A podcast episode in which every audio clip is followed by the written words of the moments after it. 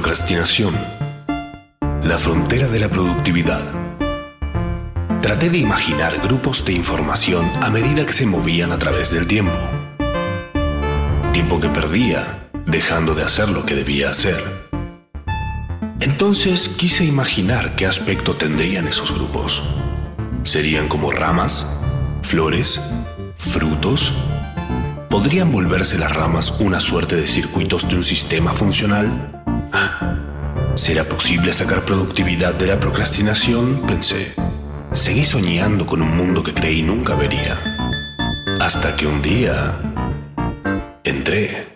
Buenas noches a todos, esto es Procrastinación Asistida, yo soy Matsorama, eh, su amigo del futuro. Algún día vamos a ser amigos, probablemente cuando o ustedes vengan a mi casa o yo vaya a la de ustedes. Eh, para mí hay varios hitos que hacen que un vínculo entre dos seres humanos se convierta en una amistad. Uno de ellos es hacer del dos, como se le dice, en mutuas casas. Si vos venís a mi casa, me decís, paso al baño y en la comodidad total sentís que tu cuerpo te permite hacer eso, ya somos amigos. Es un tema fisiológico, no es algo que decidís.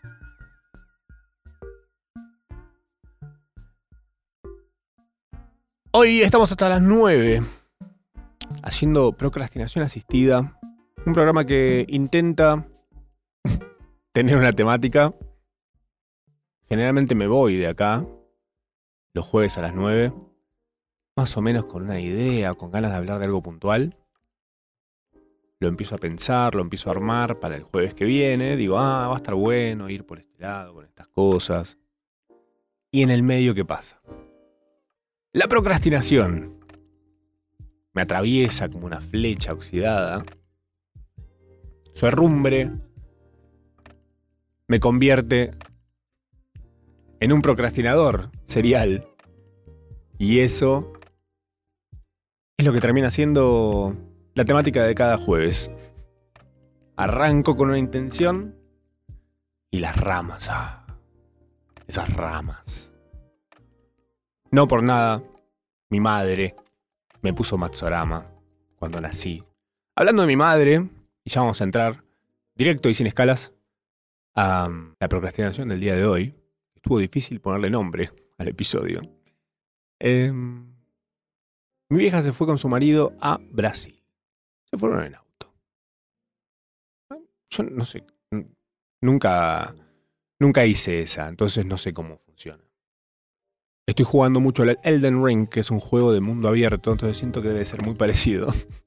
Como agarrar hacia un lugar y de repente estás en otro país en auto. Debe estar bueno. Cuestión que se fueron a Brasil y Rafa, el queridísimo ser que es el marido de mi madre, manda una foto apenas llegan del mar. Una playa, tardecita, linda.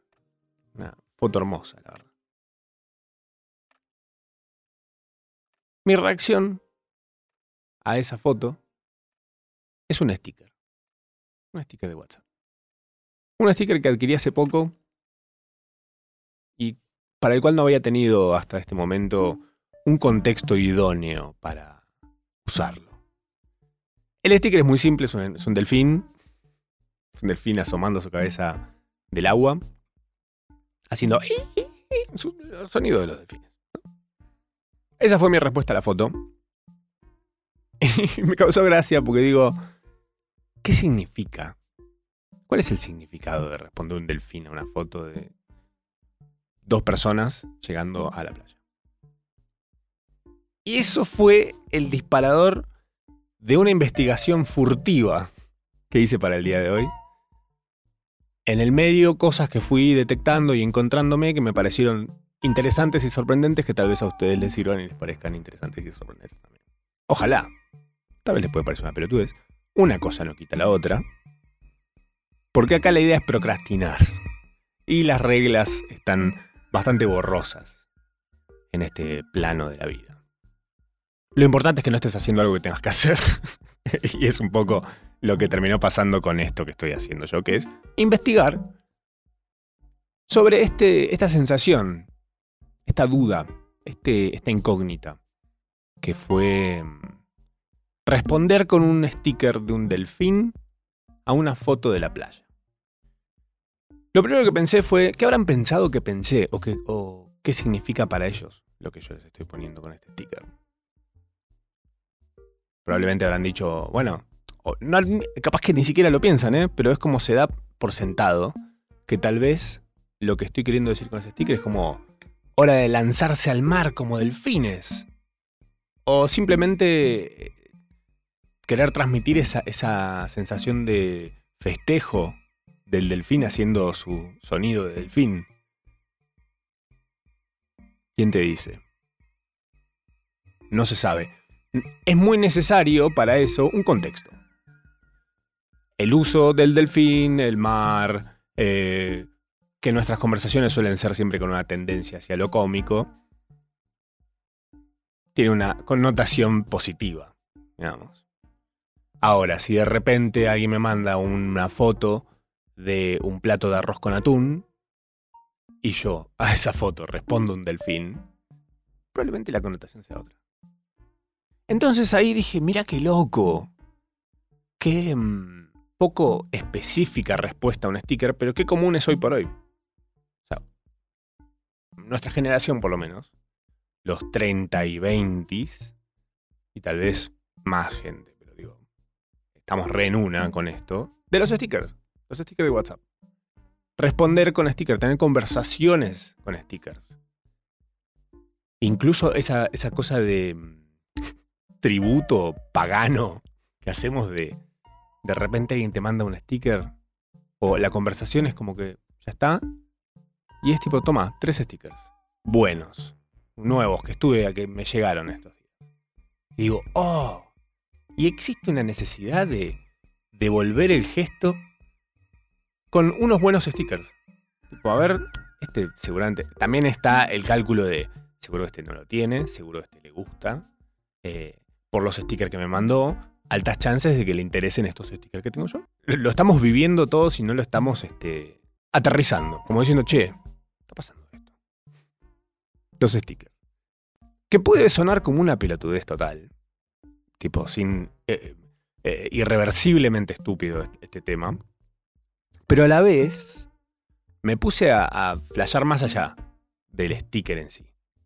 De un, una imagen, una imagen animada incluso que puedes mandar por WhatsApp otra persona.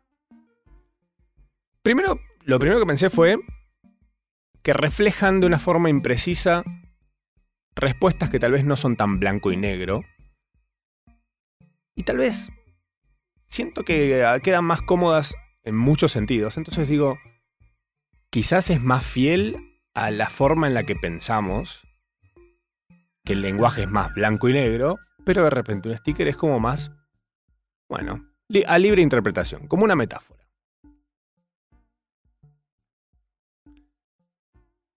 O sea, no tenemos una idea formada, tal vez, como es esto. Es algo más vago por ahí. Ahí el sticker. ¿Qué sería como un ideograma? Y acá empezamos a meternos con un paralelismo que decís, ah, ¿qué es un ideograma? Matsorama, ¿qué estás diciendo? Los ideogramas son los signos gráficos que representan un concepto o idea de forma sintética o sea, estoy hablando de un sticker. Un emoji, un sticker. Tienen esa cosa como de que engloban más data que. Por ahí es más una frase. Es una cosita, una bolita. Pero que requiere claramente un contexto. Por ejemplo, la remera que tengo hoy es una remera de los Simpson. Y vos podés decir, ah, ¿qué es? ¿De Bart? ¿De la familia? de eh, Lisa Simpson. No. No es ni siquiera un personaje con nombre. El personaje que está en mi remera. Pero es de un momento que a mí me gusta mucho de Los Simpson. Y es algo que uso mucho. Es muy meta de Los Simpson esto. Es un muchacho, estudiante, que aparece en el episodio que Homero va a la universidad. Cuando Homero llega a la universidad, que lo está llevando Marcia en el auto, se asoma por la ventana del auto y a un chico con lentes y brackets le grita ¡Nerd! En esta binariedad, binariedad, binar... Bueno, eso. Que eran los nerds por un lado y los deportivos por el otro. Y a un muchacho del plan deportivo le dice, eh, oye hermano, ¿viste ese nerd? Y esta es la imagen de ese tipo diciendo, ¿cómo dice? Me encanta, es un momento de Los Simpsons que me apasiona. No tiene, no nada que ver con nada. Es como cuando los viste 500 veces, empezás a ver estas cosas. Esta remera, por ejemplo, esta imagen de Los Simpsons, tiene un significado que algunas personas van a entender y van a comprender por dónde va. Gente que ve Los Simpsons y que les gusta, tal vez dicen, ah, no tengo ni idea. Como pasa muy por alto. Tal vez el personaje. Quizás sí, de esa escena, el Homero gritando es más icónico, pero a mí me gusta más este lado. Siento que representa algo.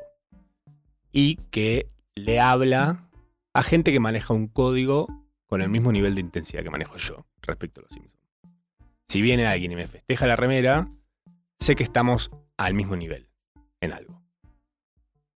No estoy diciendo que seamos mejores o peores por estar hasta las manos de información de una serie animada que empezó hace treinta y pico de años. Pero, de buenas a primeras, en un primer vistazo, ya hay un avance inaccesible generalmente, salvo que pasen estas cosas. Contexto. Nos da un contexto de la nada. Yo voy en el tren con esta remera y si alguien viene y me dice algo, estamos adentro, estamos en una. Somos más cerca de ser hermanos que de ser extraños. Yo, wow. Solo por una imagen en una remera. Respecto a los ideogramas, Digo, en Japón y en China, culturas milenarias, los usan hace un montón. Hace un montón.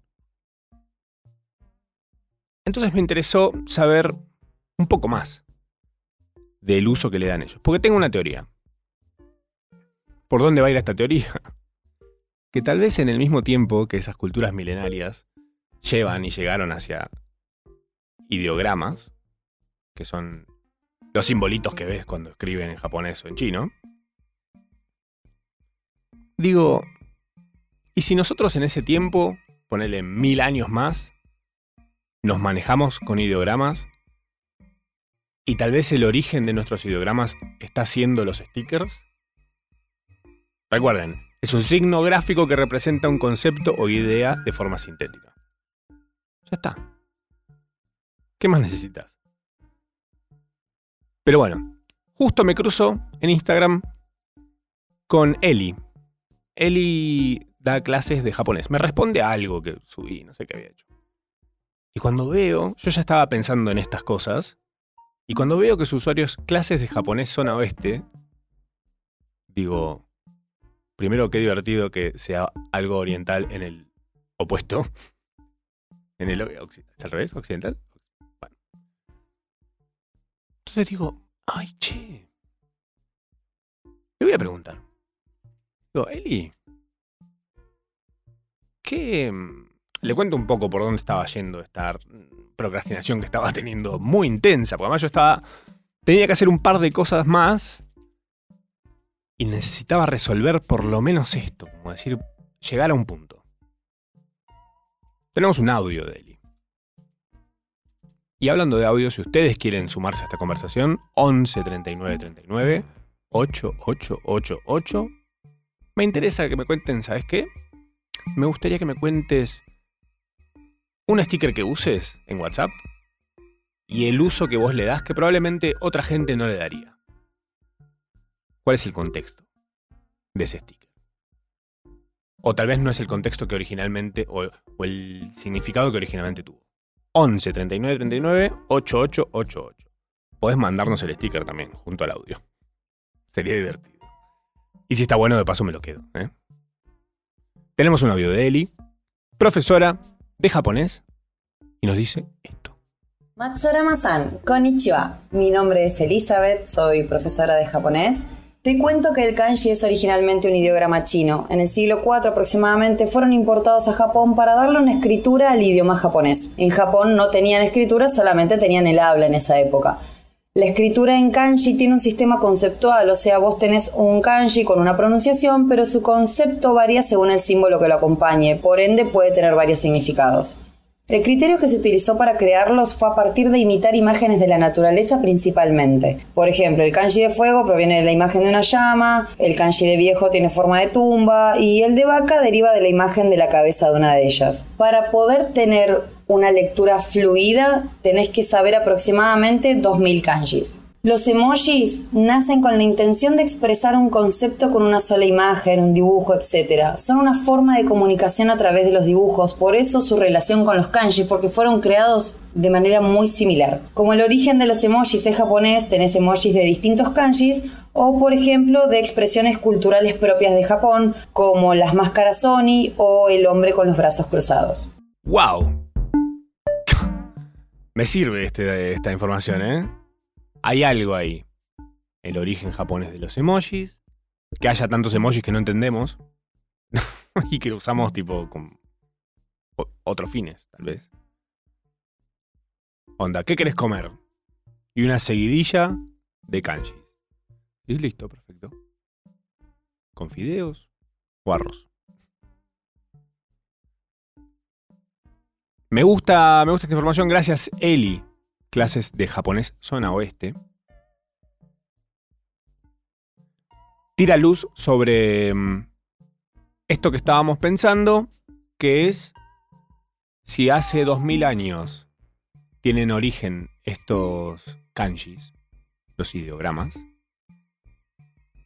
significa que hoy estamos usando stickers, en 2000 años vamos a estar usando kanjis que van a ser las veces de stickers.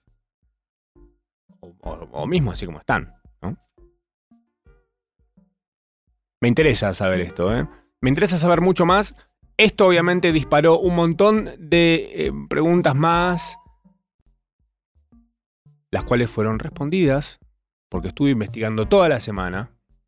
¿Qué te digo investigar? Digo, procrastinando toda la semana, para esta hora que tenemos los jueves hasta las 9. 11 39 39 88 88. Vamos a escuchar una canción y vamos a seguir hablando de esto que no sé puntualmente cómo resumírtelo. ¿Sabes qué necesitaría? Un sticker para el título de esto. Procrastinación asistida. Conduce Matsorama. Matsorama. O sea, yo. Hola, ¿cómo están? Estamos haciendo procrastinación asistida hasta las 9.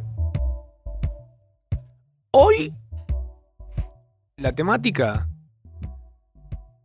arranca con un sticker, la interpretación de ese sticker de WhatsApp, cómo no están tan definidos, entonces eh, son medio a libre interpretación, casi espinetescos. Cada uno los usa como quiere, dependiendo de su propio contexto, diciendo medio, yo lo este lo uso para tal cosa. Ah, yo ese lo usaba, pensé que era otra cosa. Pasa con los emojis, pasa con los stickers. Entonces hablamos recién con Eli de clases de japonés zona oeste y nos contó sobre los kanjis, ideogramas japoneses, ideogramas chinos también. Y dijimos, hay un parecido ahí, hay algo. Vamos a profundizar, como se dice en esta radio. Vamos a profundizar por ese lado. Me interesa. Hueso Albornoz. Hola. señor productor de este programa. ¿Cómo va? El hombre detrás de los hilos. El que va preso si yo me mando alguna. Sí, ahí pongo la cara yo. Por contrato. Tratemos, tratemos que no. Ah, tratemos que no. No, no, no. Vos tenés que tratar que yo me. Yo me lavo las manos, digo. Eh". Tranqui. El hueso. Wesi, em, ¿cuál es tu vínculo con el uso de stickers en WhatsApp? ¿Uso, abuso? por mí ya no hay que hablar con palabras. Excelente. Para mí ya quedó de modé. Ah, la, wow. Hola, no. No, te tiro Saludás un- con un sticker. Sí, te tiro un perrito ahí. Bien, bien, pero ta- ves- ¿ves? Saludar con un sticker setea el mood o se- Pero- de, la- de una conversación. Claro, mira, si yo te arranco una conversación 10 de la mañana con un tuki, Claro. con un gatito poniéndose los lentes, ya es como, acá estoy, Eh, pero en buen plan. en buen plan. No me vas a venir a decir, el- che, pagame los tres meses que me debes de, de- No. de expensas. No, no, no, no. O tal vez sí. No quiero decir infidencias al aire, pero nuestro primer vínculo en WhatsApp fue un tuki. Cierto. Cierto. Me gusta. ¿Tenés un sticker estrella en este momento? Un sticker que Eh. digas, estoy, este está en la fila de tres. Sí, estoy muy contento con uno de Fabián Show, un personaje, un distinto. Excelente. Que, que Dios lo tenga ahí en la gloria. ¿Con, con, con qué fines lo usás? Para festejar, Ah, bien. Le tirás confeti a la conversación Sí. con Fabián Show. sí, Me gusta. Confeti. confeti. Sí. Me agrada. Alacrán. Bien. Me gusta. Yo estoy usando mucho em, uno de los Simpsons también. Perdón, soy bastante monotemático con eso. Eh, es, parte, con es camiseta parte de, los de, de de Simpsons. Eh, ahí tenés. así, es así la cosa. Me encanta. Eh, para mí son parte del lenguaje también. Entonces tiene que ver un poco con esto. Re. Mi sticker más usado es el de Leonard Nimoy en el episodio de mm, del monorriel, en el que Leonard Nimoy desaparece. Como dice, ah, el ballet cósmico ha comenzado. Mi, mi, eh, función acá se ha, ha concluido. Tipo, ya está. Y Barney le dice, pero si no hiciste nada. Y él dice, ah, no. Y desaparece. El momento en el que Leonard Nimoy se vuelve una cosa como celeste, llena de destellos, es el sticker que estoy usando un montón. Ok, pero espera, ¿lo usás para desaparecer justamente de las conversaciones o tipo tuki? Tiene, tiene un va. uso de. lo, lo uso con un amigo, lo usamos con un amigo muy específicamente. Cuando alguien te escribe en un plan reclamo o romperte un poco, o como tipo, ay, hola, soy tal, ¿te interesa una canje de criptomonedas y medio sospechosos? Tipo, captura de pantalla de esa conversación, sticker de el Leonard Nimoy que desaparece. Como- Fantástico. es como. Adiós. Y lo disfruto un montón. Me encanta. Un montón lo disfruto. También es eso, es disfrutar el- el- la recurrencia del chiste del sticker. Sí.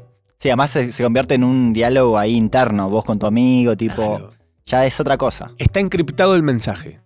Sí, total. ¿Por qué?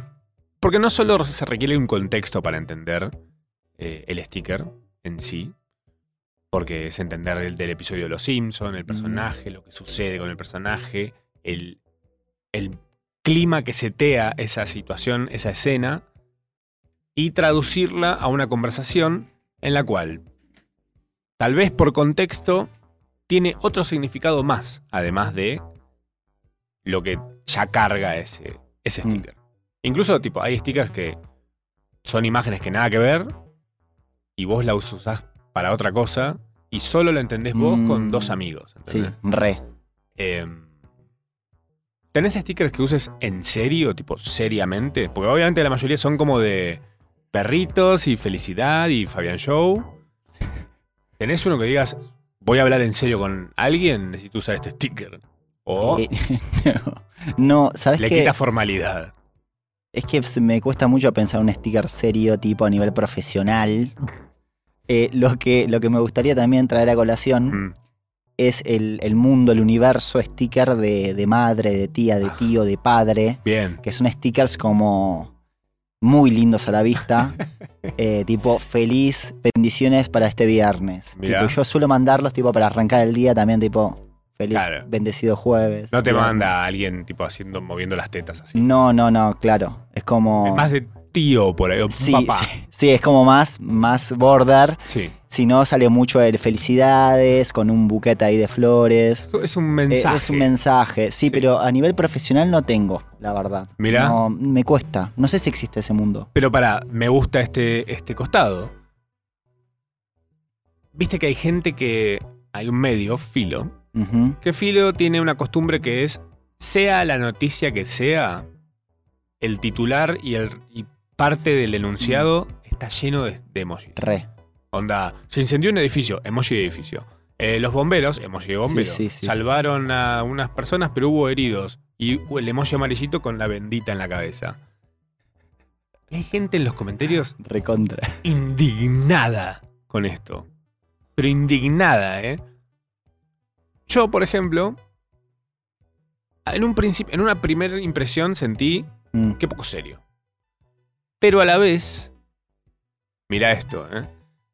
No necesité leer el texto, sino que hice un escaneo de los, e- de los emojis y entendí todo lo que había pasado. Ahí va. No en detalle, obviamente, pero tuve en un pantallazo clarísimo el desarrollo de la foto que había visto arriba. Ok. Es como una especie de. Había un juego. Que era así también, tipo adivinar la peli con emojis. Ah, claro. Es como un Wordle, Sí, pero de emojis. muy bueno. Muy bueno, pero sí, hay algo de eso por ahí. Em, hablando de contextos y hablando de los kanjis y de los ideogramas eh, chinos y japoneses, me empuja un poco la procrastinación a meter la pizca de historia.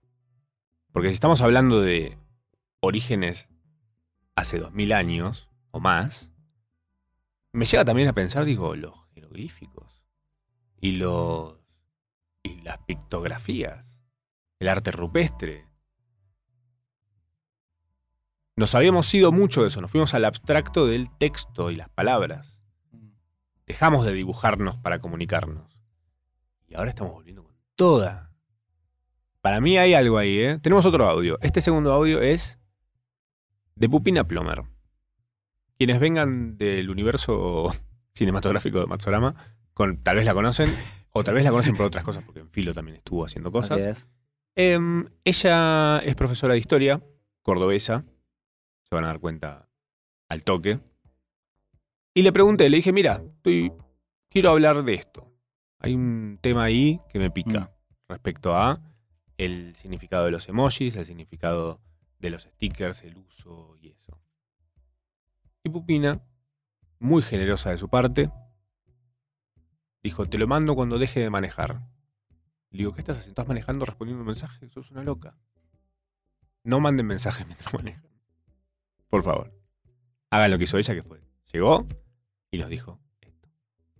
La verdad que sí, no es ninguna novedad eh, esta, esta idea de, como condensar ideas complejas en una imagen, digo, más allá de la cultura oriental, en la- las culturas del paleolítico también se, se ve esto, en las pinturas rupestres, que por ahí ideas súper complejas sobre religiosidad se ven plasmadas en un dibujo, que es re difícil explicar algo abstracto a través de un dibujo, pero bueno, volviendo a los memes y a los stickers, la verdad que yo les encuentro un uso didáctico muy copado porque tienen este, esta cuestión pragmática de que en una imagen, tal vez con, tal vez sin texto, tal vez con muy poco texto, te pueden, eh, te pueden como transmitir un concepto.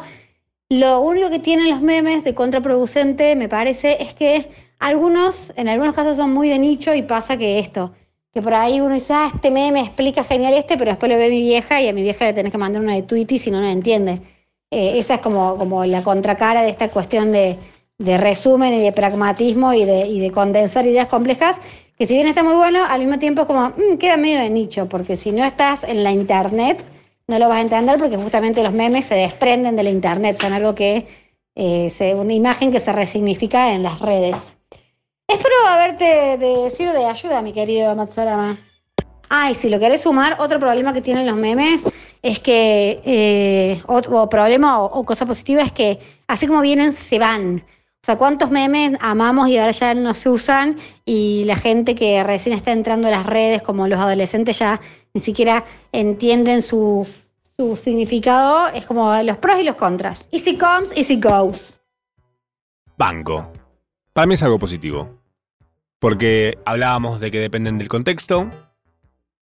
Acá está clarísimo que es espacio-tiempo. O sea, tal vez hoy un meme o un sticker de algo del MCN lo vamos a entender un par de viejardos. Pero gente de 20, 15, ni idea. Ni idea.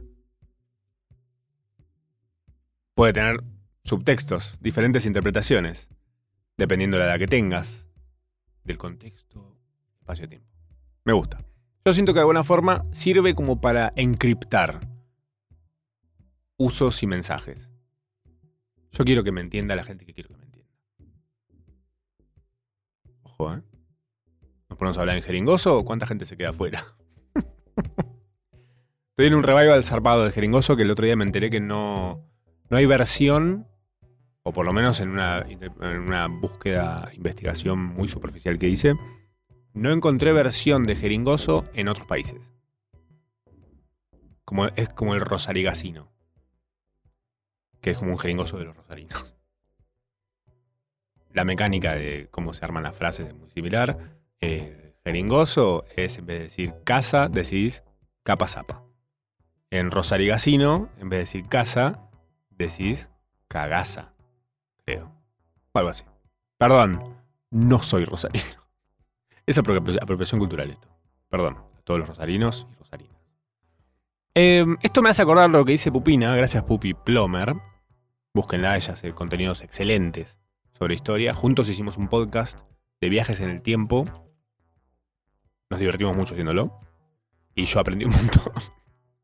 Eh, yo era como la voz de la ignorancia y, eh, como siempre digo, la ignorancia es tierra fértil para la sabiduría y ella fue un abono espectacular. Un abono espectacular. Bueno, esto me hizo acordar al cuadro de René Magritte, que puede ser que lo hayan cruzado en algún lado, porque está bastante usado en internet este cuadro, que es el de Esto no es una pipa. Y es un cuadro en el que hay una pipa. Durante mucho tiempo no entendí el cuadro. Dije, ¿qué, qué es? ¿Una publicidad de Nike? ¿Quiere decir que la pipa ahora es la pipa de Nike? ¿Y una pipa normal? ¿La pipa que fuma tu bisabuelo o Gandalf? ¿Ya no es una pipa? Porque ahora la pipa es la pipa de Nike, que es el logo de Nike, que tiene muy reducidamente eh, interpreta ser una pipa. Bueno. Este muchacho René dijo, si hubiese escrito en el cuadro, esto es una pipa, hubiese estado mintiendo. Yo, pero... ¿qué Está diciendo, René, si es una pipa, la estoy viendo ahí en el cuadro. Dibujaste una pipa, es una pipa exactamente, es inconfundible que es una pipa. No es que se parece a una pipa. Yo veo ahí una pipa. ¿Qué pasa acá? No se puede tocar esa pipa, no se puede rellenar con tabaco, no se puede fumar. Entonces no es una pipa. Lo que él quiere remarcar es como que todo arte no es más que una... El arte es una representación de una realidad. Pero nunca es la realidad. Para mí es, está como... Es algo de esas cosas que suenan bien, es una frase hecha que suena bien, pero que si te pones un poco a, a- a debatirla medio en pedo con unos amigos, o tal vez no. Podés meterte por el lado de, bueno, pero ¿qué es la realidad? Es una construcción. ¿Qué tenía la pipa? Estamos divagando. Yo tengo que manejar. Cosa que pasa. Este muchacho René fue un pintor surrealista. Decís, pero si dibujó una pipa. ¿Qué tiene de surrealista? Una pipa. ¿Qué era el surrealismo en ese momento? Este tipo era conocido por ingeniosas y provocativas imágenes. Y acá está lo que me interesa. Que él quería como romper con lo que él hacía, esta, eh, la percepción que tenemos de la realidad. Queriendo también que nos volvamos como hipersensitivos a nuestro entorno, mediante las provocaciones que generaba con su arte. Es el tipo que también hizo ese que probablemente lo viste en algún lado, que es un loco con una manzana verde enfrente de la cara. Ese también es de, de René. Su mambo, como su especialidad, eran las imágenes ambiguas. Entonces yo digo, ¿qué tiene de ambigua la pipa? Pero claro, la pipa, lo ambiguo que tiene, es el texto de abajo diciendo, esto no es una pipa. Esto no es una pipa. Entonces decís, claro, es un cuadro. ¡Pla! Y es una pipa porque sabemos lo que es una pipa. Pero si vos de repente ese elemento se lo mostrás a un marciano y dice, esto no es una pipa, el marciano va a decir, joya, viejo. Cuando me lo cruce, no va a ser una pipa. Entonces, wow. Por ahí viene esta cosa también de la carga histórica, el contexto histórico también, tiempo-espacio, cultural. Puede también que este significado que yo le adjudiqué a ese cuadro de debe ser algo de Nike. Pensé que era una publicidad de Nike. En la primera vez que me lo crucé, dije, ok. ¿Por qué no? Nike podría llegar a ser algo así. Eso tuvo que ver con el contexto que yo tenía para una imagen que apareció de la nada. En ningún momento dije, ah, ok, es un cuadro de un artista. Después, cuando me dateé, busqué y dije, a ver, ¿cuál es el origen de esto? Era ese. Iba por ese lado. Me interesa mucho este tema. Siento que se puede ramificar en un montón de cosas. Pero tenemos audios. Y me interesa saber qué dicen ustedes del otro lado de sus dispositivos. A ver. Procrastinadores. Eh, otro ideograma también son los jeroglíficos egipcios. Así que por ahí la historia arrancó un poco con eso y pega toda la vuelta y sigue para ese lado. Me gusta, estamos alineados. Estamos alineadísimos. Me gusta, me gusta. Hay algo ahí, ¿eh? Yo siento que en 2000 años vamos a ver eh, como deconstruido las imágenes y de repente un palito para acá significa Marsh, otro palito para acá significa Maggie, dos rayitas abajo es, Lisa, eso con un rayito arriba es Homero, con las dos, los dos pelitos de Homero y vamos a simplificarnos a eso, en 2000 años. ¿Hay más audios? Hay uno más, a ver qué dice. Buenas tardes, yo uso mi sticker personalizado. No. Homero Simpson nos mandó un audio, creo que ya me puedo jubilar. Estás escuchando Procrastinación asistida. Y han llegado un par de audios más. WhatsApp Web nos odia. Entonces, vamos a hackear el sistema y le voy a dar play desde acá. Le pedí que me lo reenvíen. Los tengo acá, audios de ustedes, diciendo lo siguiente. A ver qué dicen. Eh, buenas, Matzo. Eh, el sticker que más uso para WhatsApp es uno que es la cara de Boy Olmi sonriendo en Masterchef. Bien. Y dice, no soy Olmi, pero voy. Y obviamente lo uso en cada situación que lo amerite y aunque no lo amerite también porque es el mejor sticker de WhatsApp de la historia. Eh, tengo un dato sobre Boyolmi espectacular que es Boyolmi celebraba su cumpleaños, no sé si lo sigue haciendo, pero con guerra de tortas. Mi sueño es que Boyolmi me invite a una guerra de tortas. Estoy, tirando este deseo al espacio y al universo. A ver si Boyolmi me dice, escuché que te interesaba venir. Lo crucé una vez en la calle, se lo quise decir. Parece un montón. Dije, un extraño total, pidiéndole a Boyolmi que lo invite a su cumpleaños para reventarse a tortazos. No soy Boyolmi, pero voy. no soy Olmi, pero voy. A mí me gusta, eh, tengo una versión de ese que es el de No soy caniche, pero toy. Hermoso. así un caniche con una cara de salvaje. ¿Habrán existido caniches en Estados Es una pregunta estúpida esta, ¿eh? Pero procrastinar. ¿Habrán existido caniches salvajes? Tipo que vos venís por el medio de una selva y de repente aparece un caniche. Te come. Te come un caniche. ¿Cómo es un caniche en estado salvaje? ¿Te imaginas? Todos creemos que los caniches desaparecieron en un departamento de una señora. El origen fue, fue ese. Un abrazo a todos los caniches. Seres hermosos, si los hay. Gusto adquirido, dirían algunos. Hoy hay otro audio más, escuchemos qué dice. Hola, pa. Eh, en mi caso, uso siempre el sticker que te mando, que es el de la onomatopeya, porque encima es una onomatopeya, del sonido de la lata, del destapar la lata, para todo. Es mi muletilla para salir de una situación incómoda, para decirle a mi jefe, a mi jefa que no, que no pienso hacer eso o que ya me estoy yendo de la oficina. Entonces, clac. Bueno. Eh, Provocador. Me parece que te puede traer problemas. Pero si vos estás para esa, ¿por qué no? me encanta. El tema vamos a redondearlo por acá. Porque me parece que podemos seguir más adelante en otro momento. ¿eh? Voy a necesitar construir con ustedes un par de cosas más para llegar a este pasito siguiente. Pero les voy a dejar una tarea si les interesa de profundizar ustedes ahora y que más adelante estemos todos más en una respecto a esto. Búsquense data sobre Jung. Jung, ¿ubican? A Jung. Hay gente que lo va a reubicar y decir, ah, claro, obvio. Y otros van a decir, más despacio, cerebrito. ¿Cómo se deletrea? J-U-N-G. Es un flasheo muy interesante. No les voy a adelantar nada, pero busquen inconsciente colectivo.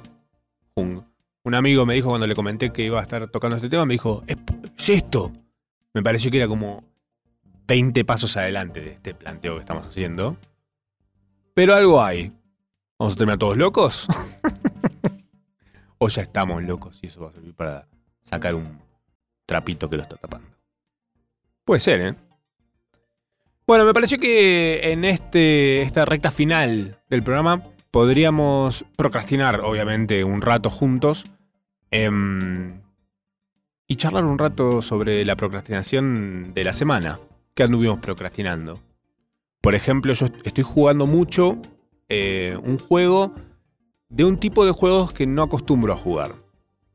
Soy más de el juego arranca y termina y el camino tiene es este. Hago un juego de carreras, o me gustan los juegos de carreras, así sea un Mario Kart o un, o un no sé, Need Speed, por ejemplo. Me gusta, me parece que es como directo. Te sentás, jugás, termina, ganas la carrera, es como muy claro todo lo que pasa. No hay muchas opciones. Y era, era muy de esos, o de los indies, o sea, juegos como más de diseño, de lindos colores, buenos estímulos visuales, la dopamina ahí a pleno. Pero este tipo de juegos que estoy jugando ahora, este juego específico que estoy jugando ahora, creo, y mucha gente está como medio en la misma, de que es de su tipo lo mejor que hay hasta ahora. Es increíble de verdad. Y también está tal vez seteando, creo yo, un contexto para, como decirte, en su momento estaban las canchas de pádel, los cibercafés, el, el coso de CrossFit. Siento que en el palo de los juegos, este va a estar seteando una cosa de que ahora va a ser todo mundo abierto. ¿Qué significa mundo abierto? Que vos de repente en este juego te subís a un caballo y podés hacer 40 kilómetros y vas a ver paisajes diferentes, lugares diferentes. Te podés meter por caminitos, pasar por una cueva, subterráneo, por arriba, la montaña, castillos, casitas, de todo tenés. Es increíble. Y estoy jugándolo bastante. Me está sirviendo como para desenchufar. Como termino de laburar, me pongo a jugar, jugar y un- estoy dos horas jugando. Y esas dos horitas, bajo desenchufo, paseé por unos paisajes espectaculares, me aniquiló un lobo mil veces. Cosas que pasan en este tipo de juegos. Por suerte y no en la vida real. No un caniche que me pueda llegar a aniquilar ahora en la vida real. Eso podría llegar a suceder. Hay más chances que pase eso a que pase con un lobo. Pero bueno, en el juego me pasa un montón. Y hablando con un amigo que también está jugándolo, dimos con una con una epifanía y que fue charlando un poco de la forma en la que yo lo estoy jugando y la forma en la que él lo juega. Yo estoy muy en modo explorador en el mapa. Tengo descubiertas un montón de partes que mucha gente no ha llegado todavía. Eh, y mi amigo está más en un plan de jugarlo como tiene que ser. Está peleándose con bichos más grandes. eh, se puso muy papeado de fuerza. Entonces está heavy. O sea, es un chabón que de dos espadazos te mata. Pero a él le pegan un tincazo y se muere. Él defiende esto como alto riesgo, eh, alta recompensa. O sea, él puede ir de dos cachetadas, te mata a un jefe. Que los jefes son los chabones grosos, que hay que pelear un rato largo para matarlos y te dan muchas moneditas, y te da una espada, y te da, te habilita cosas. lugares del mapa a los que no podías entrar. Es la, la progresión oficial del juego es esa. Vos podés hacer lo que estoy haciendo yo, que es una exploración total. Estoy lleno de... Sé dónde está cada cosa, dónde conseguir esto, dónde conseguir aquello. em, cosas para forjar herramientas y armas. Y de repente, charlando de nuestras vidas en la vida real, fuera del juego, nos cayó la ficha de que yo estoy en un plano medio experimental, medio de explorar, de decir, estoy haciendo dos programas de radio, que están como medio fuera de lo que yo venía haciendo, en ese plan medio explorador. Y mi amigo está OP, que en la jerga de los juegos OP es pasado de rosca, onda, está muy eh, zarpado de fuerza. Está eh, over, overpowered. Zarpado de poder. Le metió mucha ficha a la fuerza de su personaje. Y le está pasando un poco en su vida también eso. De que él está como. avanzó a toda velocidad hacia un lado y de repente se siente que está desequilibrado. Dijimos, che, ¿será que en un juego así de mundo abierto es tan. hay tanta libertad que un poco se traduce uno en ese personaje? Y entonces si yo voy y le veo a otro amigo, le digo, ah, ¿estás jugando el Elden Ring también? A ver, ¿qué estás haciendo? Contame un poco cómo estás jugándolo, que, estás, que venciste a un jefe, exploraste algo. Siento que ver eso me va a permitir ver algo de esa persona que tal vez ni esa persona sabe. O no la tiene tan definida, porque uno tampoco para mucho a, decir, ¿cómo estoy en la vida? ¿Qué estoy haciendo? ¿Estoy explorando? ¿Estoy matando jefes? Ese que le manda el tsk al jefe está medio en esa.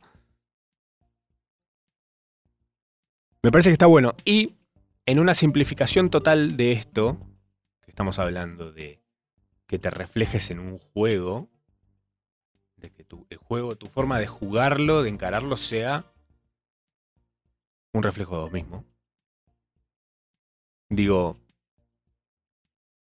mucho más a mano y literal, la planchita de stickers frecuentes debe ser algo un poco así, me parece. ¿eh? Agarrale el WhatsApp a alguien y decir, a ver tus emojis recién usados y todos esos que usa frecuentemente definen un poco en qué anda la persona. Me enteré yo que mi madre se estaba por ir a Brasil porque mandó una captura en la que se veían sus emojis. Y había mucho emoji de playa y de cosas referidas a viajes y demás. Digo, ¿ustedes están por ir de viaje? Matsura me investiga. Solo con ver los emojis. Saqué la ficha que se estaban por ir de viaje solo porque vi que había usado ciertos emojis que digo, tan en esa. Ahora, para cerrar un poco esto del juego, o abrirlo más, ¿qué pasa? O sea, está bien, uno está en una, yo en la de esta cosa de explorar, o más chill, en mi vida real y en el juego. Pero ¿qué pasa si yo en el juego me llevo a hacer otro tipo de cosas? Digo, bueno, ahora de ahora más me voy a poner a matar jefes, nada más. Tal vez no lo disfrute. O tal vez sí, pero generar ese cambio en el personaje en el cual estoy reflejado. Ah, saben por dónde estoy queriendo ir, ¿eh?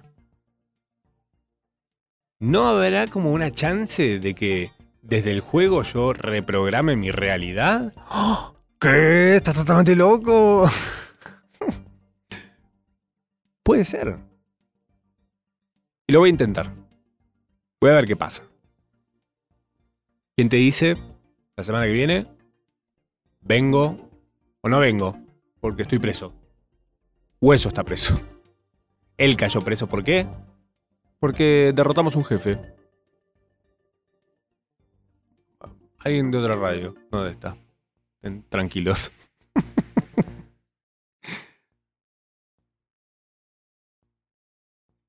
Esta ha sido mi semana. Se viene Lollapalooza este fin de semana. Vamos a estar paseando por ahí, viendo artistas con la gente de Nacional Rock. y- y otras personas también. ¿Por qué no? No creo que toda la gente que vaya al Lollapalooza esté trabajando en esta radio. Pero vamos a estar por ahí. Si van, saluden, procrastinemos un ratito. Digamos, ah, yo estaba queriendo ir a ver a tal, pero charlemos un rato más acá. Ja. Y te lo perdés. Para siempre, porque viste, estas artistas no vienen tan seguido. Salió la temporada 33 de Los Simpsons. Si estabas con ganas de procrastinar algo. Los Simpsons en las temporadas nuevas están haciendo algo. Vamos a tener que hablar de Los Simpsons, obviamente. Porque también creo que a esta altura son más argentinos que de, que de Disney. Pero bueno, vamos a ahondar en eso más adelante. Temporada 33. 33. es una banda. Pero, pienso yo, que ustedes hace rato los dejaron de ver, como la mayoría de la gente, porque cambiaron y porque etcétera. Pero si tienen la chance, navéguense los, las temporadas nuevas, porque en cada temporada, o en algunas temporadas, hay unos lindos guiños o revisitan cosas de las temporadas viejas. Por ejemplo, en la temporada 2, los Simpsons están a punto de irse con Kang y Codos. ¿Se acuerdan cuando piensan que se los quieren comer? Y no se van. Y termina siendo como una lección de que los Simpsons son mala gente. Son tipo, "Eh, qué vergüenza. Vienen los marcianos, te quieren invitar a su planeta. Y vos los tratás todo con desconfianza, pensando que no sé, que está todo mal. Temporada veintipico largos. Los Simpsons van al planeta de Kang y Codos. Solo eso te voy a decir. Esto fue Procrastinación Asistida. Nos volvemos a encontrar el jueves que viene a las 8 de la noche. Acá, Nacional.